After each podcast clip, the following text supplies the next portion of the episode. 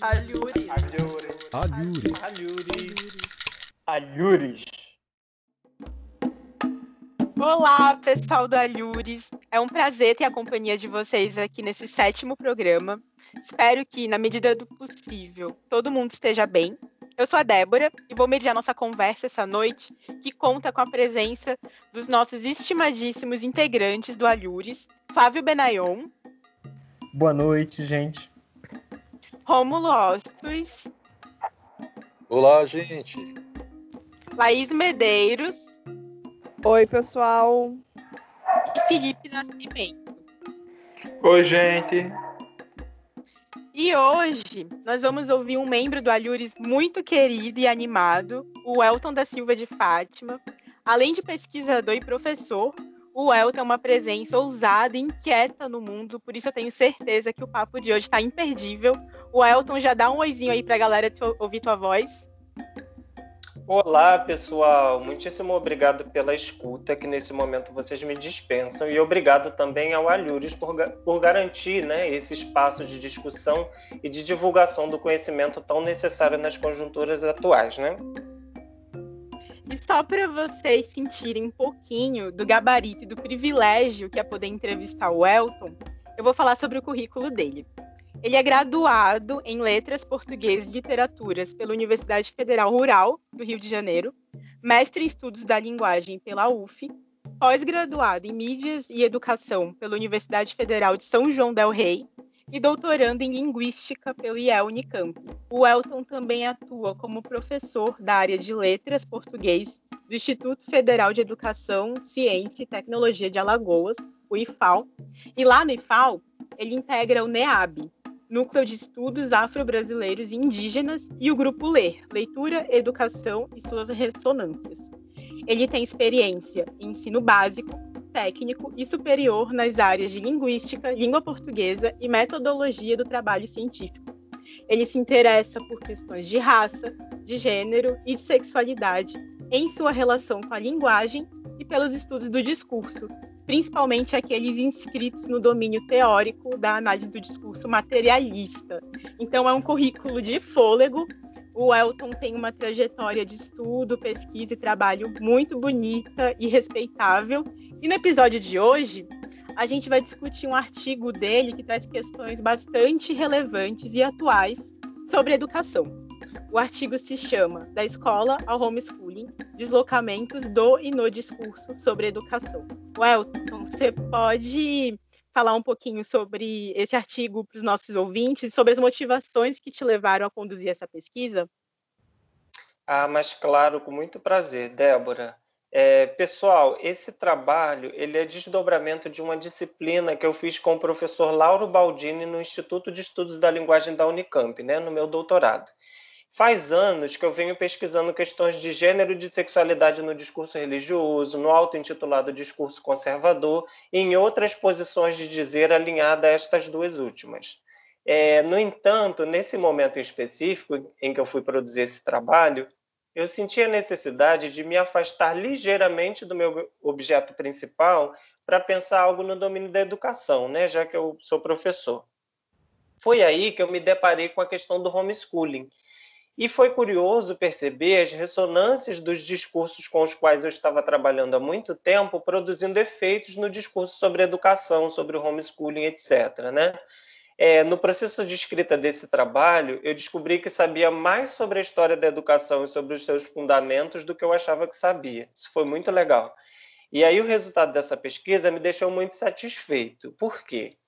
Porque a partir do imenso arquivo textual que eu organizei, eu consegui demonstrar certos funcionamentos de língua que estavam na relação com a memória, estavam e estão, né, atuando efetivamente na produção de sentidos.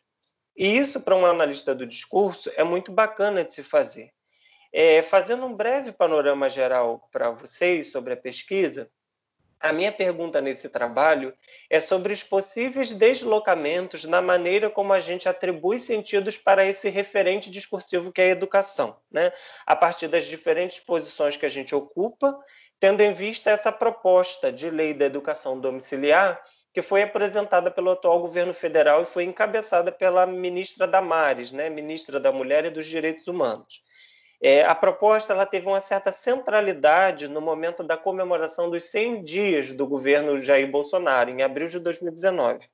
E aí eu comecei a perceber que, para além do discurso institucional, desse aí que está no poder, né, já era possível perceber uma certa rede de sentidos, digamos, informal, que dava sustentação a uma nova forma de atribuir sentido para o processo educativo, foi aí que eu comecei a reunir meu corpus, que é bem vasto, né?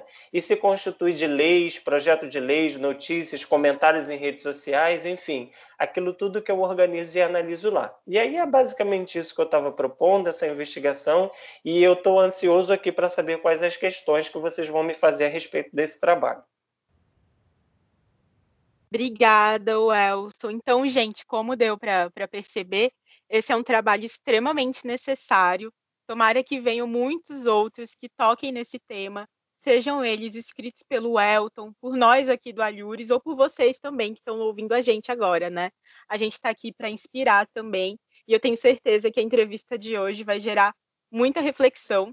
Inclusive, já estou vendo que o Felipe está ansioso ali para fazer uma pergunta para o Elton. Então, Felipe, por favor, pode tomar a palavra. Oi, Débora. Oi, Welton. Muito obrigado pela oportunidade. É sempre bom ouvi-los. Welton, o teu trabalho é muito interessante de ser aqui discutido, principalmente no contexto atual, no qual estamos discutindo a eficácia do ensino remoto. Quando se fala em homeschooling ou educação domiciliar, vende-se, daí a gente pode falar do discurso neoliberal, a ideia de que se é possível educar o filho da melhor forma em casa, já que o Estado, por meio do aparelho escolar, falharia no processo de ensino-aprendizagem e estaria, assim, em falta na educação das crianças, cabendo à família, portanto, preencher essa falta. No entanto, apagam-se as condições de produção nesse processo do homeschooling. A luta de classes é apagada nesse dizer. Há famílias com uma boa formação escolar e condições materiais para educar seus filhos, e há famílias que não apresentam as mesmas condições então eu te pergunto: que famílias teriam condições de educar seus filhos em casa? Quais são os recursos necessários? O que ensinar em casa? Não teríamos aí valoriza na valorização do homeschooling mais um lugar de negação da ciência, já que em casa a família teria o protagonismo de ensinar o que achasse importante para seus filhos, negando muitas vezes em prol de um ensino religioso, conhecimentos científicos que a escola entende como importante para viver em sociedade. Eu fiz algumas perguntas e você pode selecionar o que achar pertinente para responder para mim e para os ouvintes. Obrigado. Certo, querido. Muito obrigado, Felipe, pelas suas perguntas. E, e, eu vou te dizer assim, que de saída, eu acho que já é possível afirmar com certeza que a proposta do homeschooling é extremamente elitizada. E as dificuldades de sua implementação, elas estão dissimuladas no afã da divulgação por meio de determinados grupos, né? E é isso que eu vou tratando ao longo do, do trabalho. As famílias com condições de educar em casa são as famílias ricas ou minimamente remediadas no aspecto financeiro, a ponto de ter um ente familiar em casa disponível e outro ou outros cuidando do sustento da renda. Né? Nem toda família tem esse ente familiar em casa, e por vezes, ainda que haja entes familiares em casa, é, muitas das vezes, na grande maioria das famílias brasileiras, esses entes estão atordoados com o desemprego, por exemplo, né? Eu, uh, sem saber como que vai ser garantida a sobrevivência da família. Mas o que é curioso, Felipe, é, é observar que nada disso é discutido na proposta de homeschooling. Tudo isso fica apagado, né? Os partidários dessa proposta, eles buscam dar evidência aos supostos benefícios, né? E esse resto de desresponsabilização do Estado que você cita, que eu trago no trabalho, né? Como o Estado, então, como principal propositor do processo educativo, é um precedente perigosíssimo, né? No meu modo de ver. Se a gente normalizar discursivamente que a educação é dever da família, em vez de ser um direito da família, e eu aponto a construção desse processo no decorrer do trabalho, logo a gente vai presenciar ainda mais negligência na educação de pessoas pobres, muitas das quais já não contam com a garantia do Estado hoje, mesmo hoje, né, sendo essa responsabilidade prevista em lei. É, sobre a sua pergunta do que ensinar, esse é um dos entraves que tem feito a proposta estacionar nas instâncias deliberativas, né, pelas quais ela tem tramitado. Porque essas famílias que reivindicam essa prática né, da educação domiciliar, elas se viram obrigadas a ter que contar com o Estado para gerenciar o chamado conteúdo né, do que seria ensinado. É, o Estado, então, fiscalizaria o aprendizado dessas crianças que estariam em casa. Ou seja, nessa proposta, essas famílias não conseguiriam se livrar do Estado por completo, né? o que é um movimento contraditório muito interessante de se observar. Né? Ou seja, para tentar se desvencilhar do Estado, tem que se submeter ao Estado. Né? É, é, indo para o seu outro questionamento, eu acho que esse processo de negação da ciência subjaz a discursividade na qual se assenta a proposta do homeschooling. O aspecto religioso é fundamental de ser compreendido nesse processo, porque o que eu percebo é a presença de uma religiosidade que não suporta o contraditório, que quer expurgar a diferença.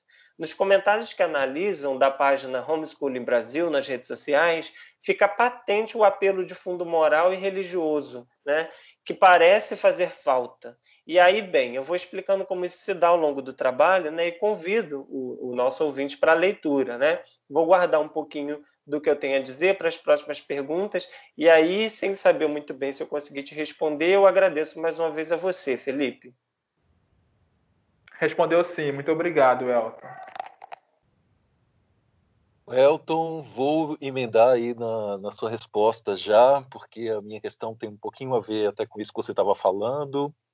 É, Elton, primeiramente, assim, é, eu queria agradecer pela oportunidade de ler seu trabalho e me interar sobre a questão do homeschooling, né? Não é uma leitura que eu tenho feito com muita frequência, é, e aí foi uma oportunidade de poder compreender um pouquinho do que é que se, se tem propagado como homeschooling e o que se pretende por homeschooling aqui no país, né? Ah, eu queria parabenizar também pela sua introdução, é, que é primorosa e aí situa seu leitor de modo muito generoso, assim, nas condições de produção dessas discursividades, né? É, que tratam do homeschooling, essas discursividades que você analisou no seu trabalho. É, ao mesmo tempo, foi um trabalho que me causou assim bastante desconforto, justamente na parte em que você analisa os comentários do Facebook, né? Porque como esses comentários sustentam é, e aí argumentam é, em prol do, daquilo que acham que o homeschooling ou favor, o que isso favoreceria ou argumentam é, aquilo que seria favorável ao homeschooling, é, fica evidente que mundo esse pessoal quer para gente, né? E aí você já coloca ele atravessado por outras discursividades também religiosas, é, enfim, o que acham que falta nas escolas. É, mas Nessa introdução tem algo que me pegou, assim, e aí eu queria retomar isso com você. É, há uma seção denominada na introdução que você chama de Direitos e Deveres da Educação, na qual você cita alguns artigos da Lei de Diretrizes e Bases, é, LDB de 1996 e foi atualizada em 2018, né? E aí a LDB disciplina o que seria, entre aspas, educação escolar. E aí você, como autor né, desse texto, ao interpretar a lei, faz uma colocação pertinente. Eu vou fazer a citação dessa colocação que você faz, é uma citação que está na página 152 para o ouvinte que vai ler o seu trabalho. Você fala assim: apesar de nessa definição a educação se situar como um todo global, plural, dependente dos diversos atores sociais, o primeiro parágrafo da LDB restringe o escopo de atuação da legislação ao afirmar que é da educação escolar que a lei vai tratar e que essa modalidade, abre aspas, você cita a LDB, desenvolve por meio do ensino em instituições próprias. E aí fecha aspas. E aí você faz uma questão. Como se significa, no entanto, a educação escolar? Há uma opacidade funcionando nesse sintagma nominal que se desdobra de um antigo conflito, você continua. A vida familiar, entre aspas, a qual se menciona como participante do processo formativo, faz parte da educação escolar ou não? É uma questão que você nos coloca e coloca a essas pessoas também. Deixemos trabalhar a contradição. E esse deixemos trabalhar a contradição é um convite, eu entendo como um convite para a gente refletir sobre isso, né? E aí, já que você nos convidou, eu queria que você falasse da posição de professor, que é, inclusive, é, por você ter tido experiência é, no ensino básico, eu queria que você retomasse essa questão e falasse um pouquinho disso a partir da sua vivência, né? E aí eu, as questões são: o quanto a vida familiar integra a educação escolar na prática? E de que família estamos falando? Que participação têm as famílias nos processos educativos escolares atuais que não teriam solução numa prática de homeschooling? E aí, até na esteira do que o próprio Felipe falou, né? É, você já até já adiantou um pouquinho, mas eu queria que você retomasse um pouquinho mais e avançasse nisso. É como a luta de classes tem impacto nessa participação da vida familiar. Então, são essas questões. É... Enfim, vamos conversar. Ô, Rômulo, querido, obrigado pelas perguntas. Você tem um potencial incrível de observar questões de um outro lugar, né? Eu diria que é um olhar alhures. E essa sua pergunta né, me coloca para pensar muita coisa. Eu vou tentar criar uma resposta minimamente organizada, né? mas já vou confessando que eu vou apontar para muitos elementos e lugares dos quais eu não darei conta completamente nessa resposta. É, em primeiro lugar, eu queria dizer para o nosso ouvinte que eu já estou na escola como monitor, tutor ou professor há mais ou menos oito anos. Essa experiência não é em uma escola qualquer, mas na escola pública. Né? É, e essa experiência minha não se restringe à docência, é mais vasta ainda na posição de aluno. Eu estudei durante toda a minha vida nessa escola pública, fragmentada, faltosa, incompleta, problemática, e é desse lugar que eu falarei, né? sobretudo a partir de agora, nessa resposta. E aí, é, com relação a isso, eu sempre ouvi tanto como aluno quanto professor, o argumento bastante idealista né, da presença da família na escola. E aí eu acho que a presença da família se dá de muitas formas. É, nós, professores da educação básica, a gente tem notícia de muitas violências, sofrimentos, dificuldades, agenciados ou vivenciados pelas famílias, né? Mas a gente, por outro lado, também tem notícia de muito afeto, de formas de resistência, enfim, do outro lado da moeda. É, e aí, qualquer dia eu conto para vocês sobre quando eu ganhei uma sacolona de maracujá de uma família muito querida, né? Acho importante a gente dizer. E aí, o que eu queria é, comentar, né, eu gostaria de comentar, já me aproveitando da minha posição de analista do discurso, é, é comentar sobre a opacidade desse sintagma presença da família na escola. O que se pretende quando se anuncia isso, né? o que se compreende do outro lado, né? Como que se lê, como que se compreende isso? É, eu entendo que tanto do ponto de vista de quem enuncia como de quem lê e compreende, né? É, o modo como a gente dá sentido a esse referente, é, presença da família na escola, ele se dá a partir de muitas posições. Eu entendo isso como um objeto paradoxal, né? Que guarda muitas contradições. E a educação, é um processo muito amplo, né? E o que eu tenho visto, diante das mazelas que constituem a nossa sociedade, que atinge frontalmente a maioria das famílias, é que a escola parece ressoar os efeitos dessas mazelas. As famílias pobres, que necessitam da escola pública para garantir a educação de seus filhos, são constantemente acusadas de negligência no acompanhamento da vida escolar. A escola, e agora eu me coloco imediatamente como parte dela, fica em um lugar, eu diria, incômodo, né? Muitas das vezes, os sujeitos que constituem a escola não têm acesso a uma discussão qualificada para entender determinados processos. Como é que a mãe da minha aluna, né, da minha ex-aluna, melhor dizendo, que tem três filhos e cria todo mundo sozinha, trabalha oito horas por dia e viaja duas horas e meia para chegar no trabalho e duas horas e meia para voltar, né, lá na região metropolitana do Rio de Janeiro, como é que essa mãe vai acompanhar de perto a, a vida escolar dos filhos, né? É necessário deslocar esse olhar idealista sobre presença da família na escola, né, para um olhar, eu diria, materialista da presença da família na escola. Eu acho que assim a escola vai conseguir sair desse lugar incômodo que eu falei agora há pouco, né? É, porque quando a escola estiver apontando a ausência é, da mãe dessa minha aluna na vida escolar da, dessa criança, na verdade a escola vai estar apontando a ausência do Estado em garantir condições melhores de trabalho e de vida para uma mulher como essa, né, para que ela tenha condições de estar presente na escola.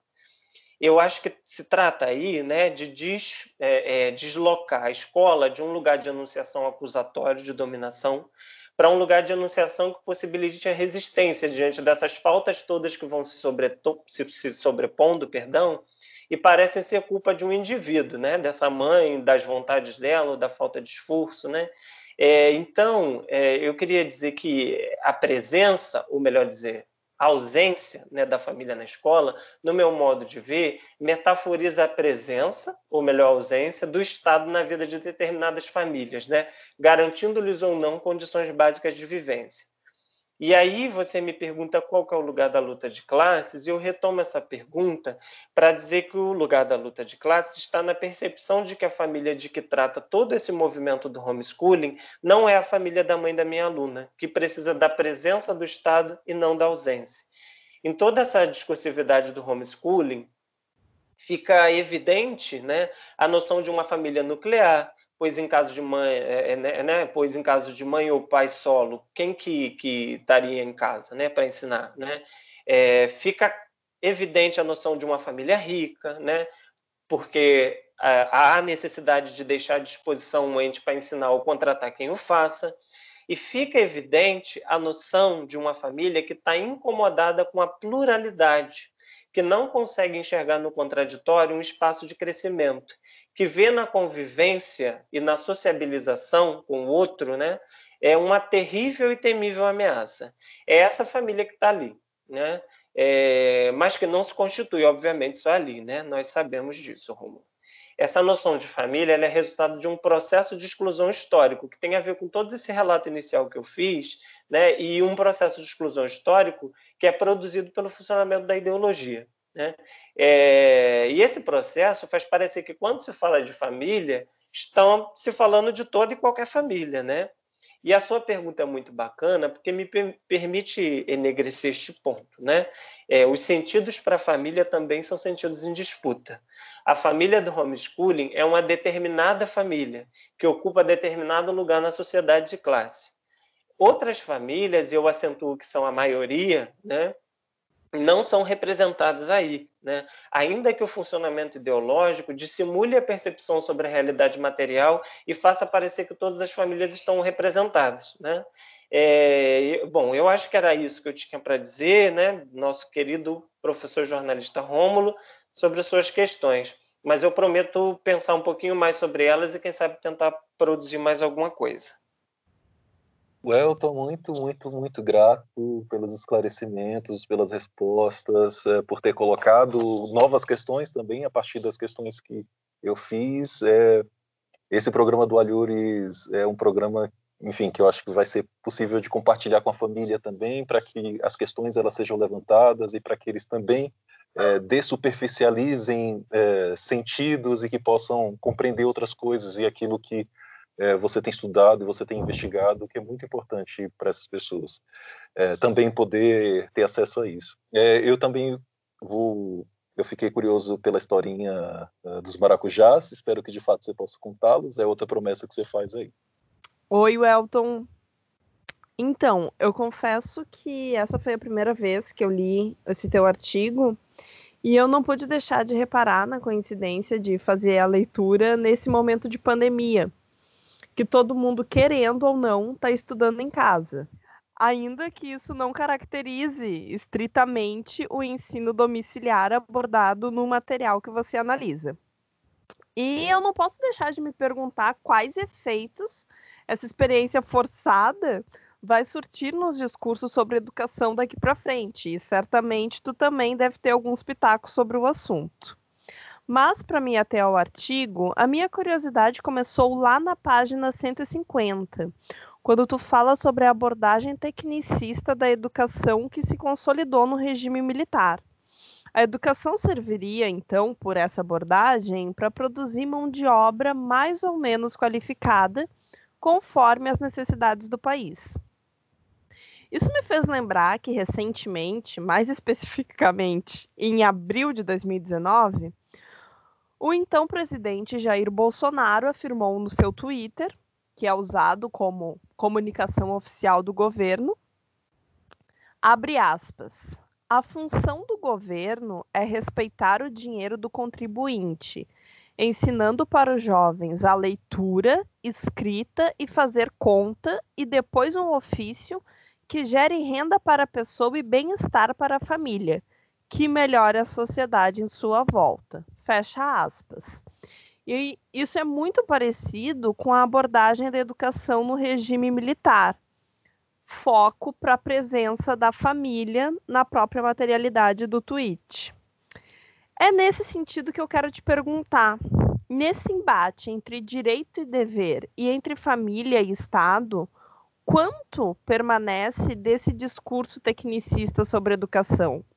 A defesa de uma educação dentro de casa produz algum deslocamento nessa perspectiva sobre o papel da educação? Laís, queridíssima, muito obrigado pela sua questão. Você sempre consegue produzir um giro nos processos discursivos para pensar a atualidade deles, né? E já te respondendo, você me conhece muito bem, eu digo, claro que sim, eu tenho lá meus pitacos e confesso, né? É, mas eu vou retomar aqui, além dos pitacos que a gente sempre é, dá, né? E é importante dar mesmo, eu vou retomar um trabalho em que eu analiso esse enunciado que você citou, é, e aí, é, tanto esse enunciado né, que você citou, quanto a proposta de lei do homeschooling é, foram lançadas lá em abril de 2019, né? Mas esse meu trabalho, ele foi, ele foi produzido em coautoria com o Ederson Silveira, da Universidade Federal de Santa Catarina, né? é, em um artigo cujo título é A Desordem das Ciências Humanas na Política, Efeitos, Sentidos e Ressonâncias no Discurso Presidencial. É, o Ederson e eu, a gente vem há algum tempo pensando nessa questão dos sentidos sobre educação na ciência, na academia, etc.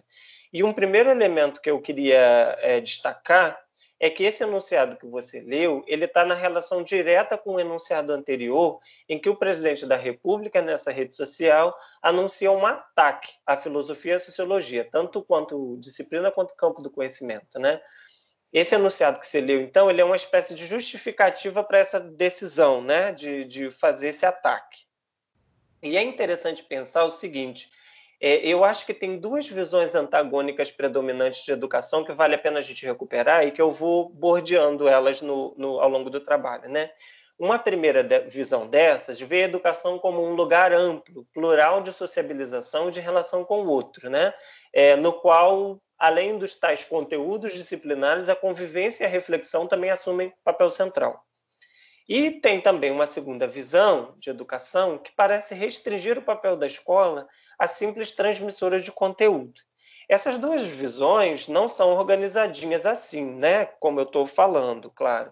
Elas coexistem, uma produzindo efeito na outra, estabelecendo tensões, etc. Eu acho que a questão do homeschooling ela pode ser observada como desdobramento dessa segunda visão, né? na medida em que é reconhecendo a suposta negligência da escola na figura do Estado, né? em alfabetizar, entre aspas, em falar a nossa língua, entre aspas, também, né? conforme comparece nos comentários que eu analiso, que se reivindica essa modalidade de educação em casa. Se a gente parar para pensar bem, a simples existência da filosofia e da sociologia já colocam o pensamento e o social em jogo, né? Portanto, a questão da reflexão, da ponderação e etc. De acordo com o anúncio do, do presidente, né, lá no Twitter, é, por contraposição do que está formulado ali, essas disciplinas, a filosofia e a sociologia, elas não ensinam a ler, né? não ensinam a escrever, não ensinam a fazer conta, não geram renda, não trazem benefícios para a família, nem para a sociedade à sua volta. Né? Por não dito né? e por contraposição, a gente vê que o que está posto ali é isso. E aí eu acho que trata-se aí de um imaginário tecnicista de invalidação de uma outra posição é, no meu modo de ver, educação tecnicista ela está para essa segunda visão, né, da qual se desdobra a proposta do homeschooling. Então, eu consigo enxergar uma rede que liga esses processos que parecem tão distantes, né, inclusive temporalmente, mas que funcionam, no meu modo de ver, em relação de vizinhança. E aí, professora Laís, uma educação dentro de casa me parece fazer mexer com a estabilidade dessas duas visões, a partir do desdobramento da segunda, como eu já comentei. Mas, sinceramente, para compreender esse processo mais fortemente, eu teria que fazer uma análise mais aprofundada. É, e aí a gente volta a conversar uma outra hora para falar mais detalhadamente sobre isso. E eu convido o ouvinte também né, é, a ler esse trabalho que eu citei, produzi em coautoria com o Ederson, é, que aponta alguns caminhos para essa discussão. Né? Obrigado, Laís. Maravilhoso, Elton. Eu que agradeço pela resposta. Coloquei aqui o artigo que tu citou na minha lista de leituras, porque o assunto me interessa e com certeza vocês têm muito a dizer sobre isso. Passo a palavra para o próximo colega, que seria quem? Sou eu. o Elton, muito bom seu artigo e muito atual também. É muito interessante como ele nos chama a atenção para as disputas em torno da educação na formação social, especificamente entre o acesso à educação como um dever do Estado e o ensino como uma obrigação da família. O seu trabalho minucioso de analisar a atualização de uma memória religiosa, cristã e conservadora, inimiga do Estado laico, funcionando no discurso do homeschooling, me deixa super preocupado com o que está vindo pela frente. Quando a gente pensa que já foi, muito, já foi feito muito estrago no Brasil, a gente sempre tem que lembrar que pode piorar muito mais, né? É impressionante esses tempos estranhos que a gente está vivendo. Bem, o que eu queria te perguntar é o seguinte, né? Formulando a minha questão. Você compreende que o homeschooling, assim como as suas demandas, é atravessado pelo discurso neoliberal, já que, já que desresponsabiliza o Estado da exclusividade de oferecer educação? O homeschooling, além de ser atravessado pelo discurso neoliberal, atualiza uma memória conservadora, já que abre mão do ensino estatal por conta da oposição a uma escola com uma postura combativa aos preconceitos e convidativa com relação à pluralidade de comportamento e de práticas pedagógicas. O homeschooling, né, lendo seu artigo, não lida bem com a pluralidade, com a contradição. Situando um pouco as disputas de sentidos em relação à educação, você afirma que o que uma outra que o que em outra formação discursiva pode ser compreendido como desconstrução do preconceito, e um comentário presente uma certa comunidade que defende o homeschooling comparece como desconstrução da própria educação. Então, em determinada, a partir de determinada posição de sujeito, nós temos o que seria desconstrução do preconceito, e, a partir de uma posição de sujeito afinada com o ensino domiciliar, nós temos eh, algo é, encarado como desconstrução da própria educação. É, consideremos essa memória conservadora e o discurso neoliberal que busca desresponsabilizar o Estado de suas obrigações sociais. Vamos considerar isso. O que você pode dizer sobre as escolas cívico-militares atualmente em expansão no Brasil e com uma aparente prática conservadora que não valoriza e tenta inviabilizar a pluralidade de comportamento de práticas pedagógicas. Seria uma forma de uma determinada posição ideológica com certeza conservadora, tentar tomar o aparelho escolar sem se aliar a um funcionamento do discurso liberal explicitamente, já que opera pelo Estado, é, como você veria isso? Lendo seu artigo sobre o ensino domiciliar, eu pensei logo no, nesse ensino cívico-militar, que também tem um viés conservador, mas opera pelo Estado e não pretende é, funcionar do mesmo modo que o homeschooling. Então, é, eu queria te ouvir um pouquinho sobre isso. Flávio, querido, obrigado pela sua questão e eu queria dizer que eu compartilho muitíssimo né, das suas preocupações. Né? É, e aí eu tenho acompanhado as notícias sobre o avanço dessas propostas de escolas cívico-militares, né, bem de perto, e eu não poderia, né, a partir da sua pergunta e da associação muito pertinente que você faz, de mencionar alguns fatos. Porque é comum a gente ver as pessoas comentando sobre o sucesso dos alunos das escolas militares, e eu digo que realmente os alunos dessas escolas eles costumam ter bom desempenho em exames de verificação de conhecimento, processos seletivos, vestibulares, etc. Mas o que não circula junto com essa informação é que um aluno de escola militar ele recebe um investimento três vezes maior do que um aluno de outra escola, né? Que eu vou chamar aqui de escola normal. É, a fonte da informação a gente pode colocar no link, né, para vocês. São vários os veículos de mídia que repercutem, né, esses dados. Então, não, não, existe nada de mágico na escola militar que não possa ser feito nas outras escolas, né? As outras escolas elas precisam desse investimento, de investimento. Elas precisam de estrutura adequada, laboratórios, professores qualificados e bem remunerados, né? Para que eles consigam se dedicar integralmente a esse trabalho é, eles precisam de atividades extracurriculares, atividades culturais, etc. Tudo isso é investimento, dinheiro, né, que o governo não destina a todos e destina às escolas militares. É, me parece óbvio que o desempenho dessas escolas, principalmente num sistema meritocrático de avaliação do, do desempenho, né, o, é, vai ser melhor, né? As escolas militares elas têm o que as outras não têm, que não é nada de mágico, né? Não é, é nada além do realizável em qualquer outra escola. O que as escolas militares têm que as outras não têm é investimento, dinheiro. E aí, professor Flávio, sobre essa questão da desresponsabilização do Estado e da presença do, da memória conservadora, né, do, do, do, discurso conservador, acho que a gente não tem né, outro modo de ver essa questão, e você já vai apontando isso, a não ser tomando tudo isso como processo. De que maneira? Né? No nosso ponto de vista teórico, você sabe muito bem disso, o social se constitui a partir de relações de força e de poder que estão em tensão o tempo todo no trabalho incessante da ideologia a contradição está né, tá sempre em funcionamento nos processos sociais e no que mais nos interessa aqui hoje, nos processos semânticos. Esse mecanismo de desresponsabilização me parece que ocorre de diferentes maneiras, em diferentes épocas, acompanhando diferentes movimentos. E eu digo isso porque eu vejo atualmente essa discursividade auto-intitulada conservadora muito próxima do discurso neoliberal, né? mas sei também que nem sempre foi assim, né? outros movimentos já se apresentaram.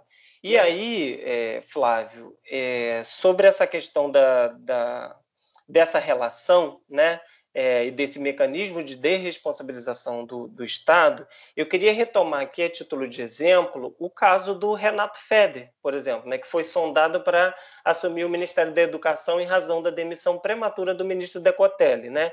É, o, o, Renato Feder ele é assumidamente neoliberal. Né? Ele já defendeu a própria extinção do Ministério da Educação e a criação de vouchers é, para que pessoas pobres matriculassem seus filhos em escolas particulares. Só para situar a discussão, uma medida como essa significaria o esvaziamento do bem público e o enriquecimento dos empresários, né? já que deixaríamos de construir algo para todos, um bem público, e passaríamos a endinheirar os donos dos grandes conglomerados educativos. Isso sem falar, claro, né, nos impactos de uma lógica empresarial no processo educativo, linearizando perspectivas, né, invalidando reflexões caras importantes e outras coisas mais. Agora veja, no meu entender, um discurso neoliberal como esse é extremamente é, necessário para uma proposta conservadora como o homeschooling. Né? Por quê? É o desaparecimento, né? ou a dissimulação, como você aponta no final da sua questão, é, do Estado como propositor do processo educativo que está em jogo aí. Para uns, isso é útil para o próprio enriquecimento dos grandes empresários, como eu já falei. Para outros, isso é útil porque desobriga o Estado de garantir a pluralidade né, como, é, dando possibilidade de uma educação individualista, empobrecida e esvaziada, como é que está sendo proposta ao homeschooling. Bom, são as condições de produção do discurso que possibilitam essas alianças, né?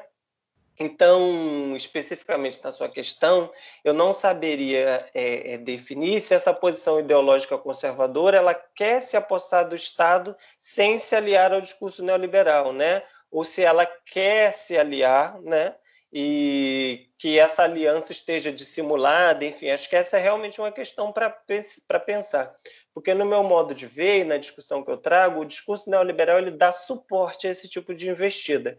E a relação entre os dois não só é muito possível, como perigosamente produtiva na atualidade. E aí é preciso a gente dar relevo a esses processos para tentar resistir a essas investidas nefastas, meu caro. Muito obrigado, Elton, por seus comentários. É, eu te fiz algumas perguntas, você retornou é, com mais perguntas, elaborando de uma forma super produtiva, pensando nessa promiscuidade entre o discurso neoliberal e o conservador, como estão intrincados, né? Muito bom e, e é muito bom para a gente pensar mesmo. Valeu. Gente, eu tô amando ouvir essa conversa, mas infelizmente a gente está chegando no finalzinho do nosso episódio deu para aprender muito, né? Eu estou aqui super inspirada, mas ainda tem uma perguntinha para o Elton, que não toca diretamente no homeschooling, mas foi o que me veio lendo o artigo dele. Por isso, Elton, fica super à vontade na resposta, tá bom? Eu sei que qualquer reflexão que você traga vai ser bastante produtiva para a gente. Mas então, como o Rômulo já já apontou, o seu material de análise é constituído também, e não só, por comentários de pessoas que fazem parte do grupo de homeschooling no Facebook. Sujeitos, portanto, que simpatizam, que se colocam favoráveis ao homeschooling. Alguns desses comentários que você apresenta trazem a questão da língua. Um deles afirma que o ensino público não está conseguindo alfabetizar as crianças e sugere que os futuros filhos podem entrar no ensino médio sem saber ler ou escrever.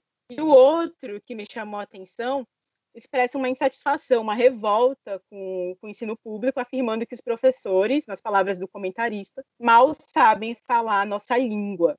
E você mostra brilhantemente né, que esse nossa língua vem para marcar uma posição, porque a língua dos professores da escola estaria sob a lei do, do Estado laico, já a língua da família, essa nossa, de acordo com o comentarista, não estaria submetida à laicidade, ela é emprestando aqui suas palavras no artigo, outra, não a da escola. Mas, quando eu li esses comentários, me veio a questão da norma da língua também. Os discursos que valorizam esse bem falar e bem escrever produzem um efeito que qualifica ou desqualifica cidadãos na sociedade. E eu acho que isso também está ligado a um discurso neoliberal, né? Quanto mais as pessoas são distanciadas através de um domínio mais ou menos prestigioso da língua, margens para justificar subemprego, ou nenhuma ascensão social, etc., são criadas. Eu queria te perguntar como você vê isso, essa relação do discurso neoliberal com o purismo linguístico, e já aproveitando, queria saber se você vê relação entre esse purismo linguístico, que a gente vê tanto no Brasil, com alguma herança do discurso religioso cristão.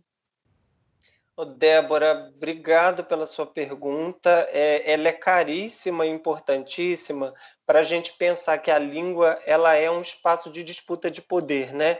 E reafirmar isso é sempre importante porque isso também está em processo de dissimulação, né? A língua é um espaço de disputa de poder. E aí são várias as autoras e os autores em diversos domínios teóricos da linguística e dos estudos da linguagem mais amplamente, né, que vêm demonstrando a existência de um imaginário sobre a língua. Né? E esse imaginário, na nossa perspectiva teórica da análise do discurso, é constituído enquanto atravessado pelo funcionamento da ideologia. Outras teorias também têm considerado isso, né? E aí, como você diz muito bem, dominar um bem falar e um bem escrever significou e significa ter acesso a espaços de poder. Né? Mas o que nem sempre fica evidente é que em uma sociedade excludente como a nossa, o direito a esse tal bem falar e esse tal bem escrever ficou restrito a alguns poucos privilegiados. É nesse sentido que eu acho que aí funciona assim, né, nessa questão que eu estou tratando, esse purismo linguístico, a ideia de uma língua bem falada e bem escrita, que sabemos nós, né, que pesquisadores da área, ser um imaginário inalcançável. Tanto que a própria pessoa que reivindica isso em um comentário na rede social, ela comete alguns deslizes gramaticais, né? ela escorrega ali, mesmo na defesa da, da língua, no, na, na, defesa do bem falar, prestigiando o bem falar, ela uh, se investe paradoxalmente contra esse bem falar ao cometer esses deslizes gramaticais. Isso é muito interessante. É, Para pensar essa questão do discurso religioso cristão e a relação com o purismo linguístico, eu acho que tem também aí bastante coisa para pensar. E com certeza não é uma relação direta, né? É, eu acho que os diversos domínios do religioso eles são atravessados por questões de classe. Como a questão de classe é determinante para pensar essa questão do purismo linguístico, no meu modo de ver, não daria para organizar esses dois elementos em posição de aliança ou em lugares antagônicos, né? assim, organizadinhos. E aí eu, eu acho que o que dá para pensar é que existe esse imaginário de língua inalcançável posto que tem a ver diretamente com a nossa história enquanto brasileiros, né? E esse imaginário, que produz efeito em todos os processos em que estamos implicados enquanto sujeitos, ele distribui relações hierárquicas dentro da discursividade religiosa e entre ela e outras discursividades, assim. E pensar que a discursividade religiosa não é uma só, né? Ela está sempre na relação com outras e mesmo dentro de uma discursividade religiosa há o trabalho da contradição, né? É, porque aí daria para pensar, por exemplo, né, os pontos em que se cruzam as negações do direito de ser reconhecido na língua e a imposição de uma outra língua, com as negações ao direito de ser, de ser reconhecido em determinadas religiosidades e a imposição de outras, né, no cruzamento dessas negações. é, negações que historicamente aconteceram no Brasil, né? Vídeo o caso das religiões de matriz africanas, por exemplo. É, eu não sei se eu dei muito bem conta da sua questão, mas eu gostei muito da sua inquietação, porque eu compartilho dela, e aí eu pretendo me dedicar um pouquinho mais a entender isso, né? Que é realmente uma questão para a gente pensar e que está aí em aberto. É, bom, eu acho que foi isso. Eu sei que foi a última pergunta, né? Todos os participantes já se pronunciaram. E eu queria finalizar a minha fala com a epígrafe desse trabalho, né, do qual a gente está tratando hoje, já que a gente está falando de educação, é, eu tenho como postura política de que a gente não pode deixar de falar de Paulo Freire, né? E aí eu peço licença a vocês, aos ouvintes, para citar então esse valoroso e importante brasileiro. Abro aspas. A educação das massas se faz assim algo de absolutamente fundamental entre nós. Educação que, desvestida da roupagem alienada e alienante, seja uma força de mudança e de libertação. A opção, por isso, teria de ser também entre uma educação para a domesticação, para a alienação, e uma educação para a liberdade, educação para o homem objeto ou educação para o homem sujeito. Fecho citação e deixo, enquanto educador, o meu apelo por uma educação para o sujeito, eticamente referenciada e politicamente engajada. Eu agradeço muitíssimo a todas e a todos vocês pelo espaço e por me ouvirem até aqui. Muito obrigado de verdade. Obrigado, Elton, por todas as suas respostas. É, tô, tô pensando bastante aqui. Acho que todo mundo que está te ouvindo também está inquieto e está super tocado pela sua fala. A gente já está encerrando esse episódio maravilhoso e intenso. Então, você que ouviu a gente até aqui, muito obrigada. Já deixa seu like aí, compartilha com seus amigos, família, professores, alunos, colegas, enfim. Vamos espalhar conhecimento por aí. E se você ainda não viu os episódios anteriores do Alhures, vai lá assistir, que tem muita discussão boa. As referências do artigo do Elton você encontra na descrição aí embaixo. E um beijo, tchau. Espero te encontrar aqui semana que vem. Tchau, tchau, pessoal. Muito obrigado. Tchau, gente. Até a próxima. Muito grato, Elton, e a toda a turma do Alhures. Tchau, galera. Até a próxima. Tchau, pessoal. Tchau, gente. Até semana que vem. Alhures. Alhures. Alhures.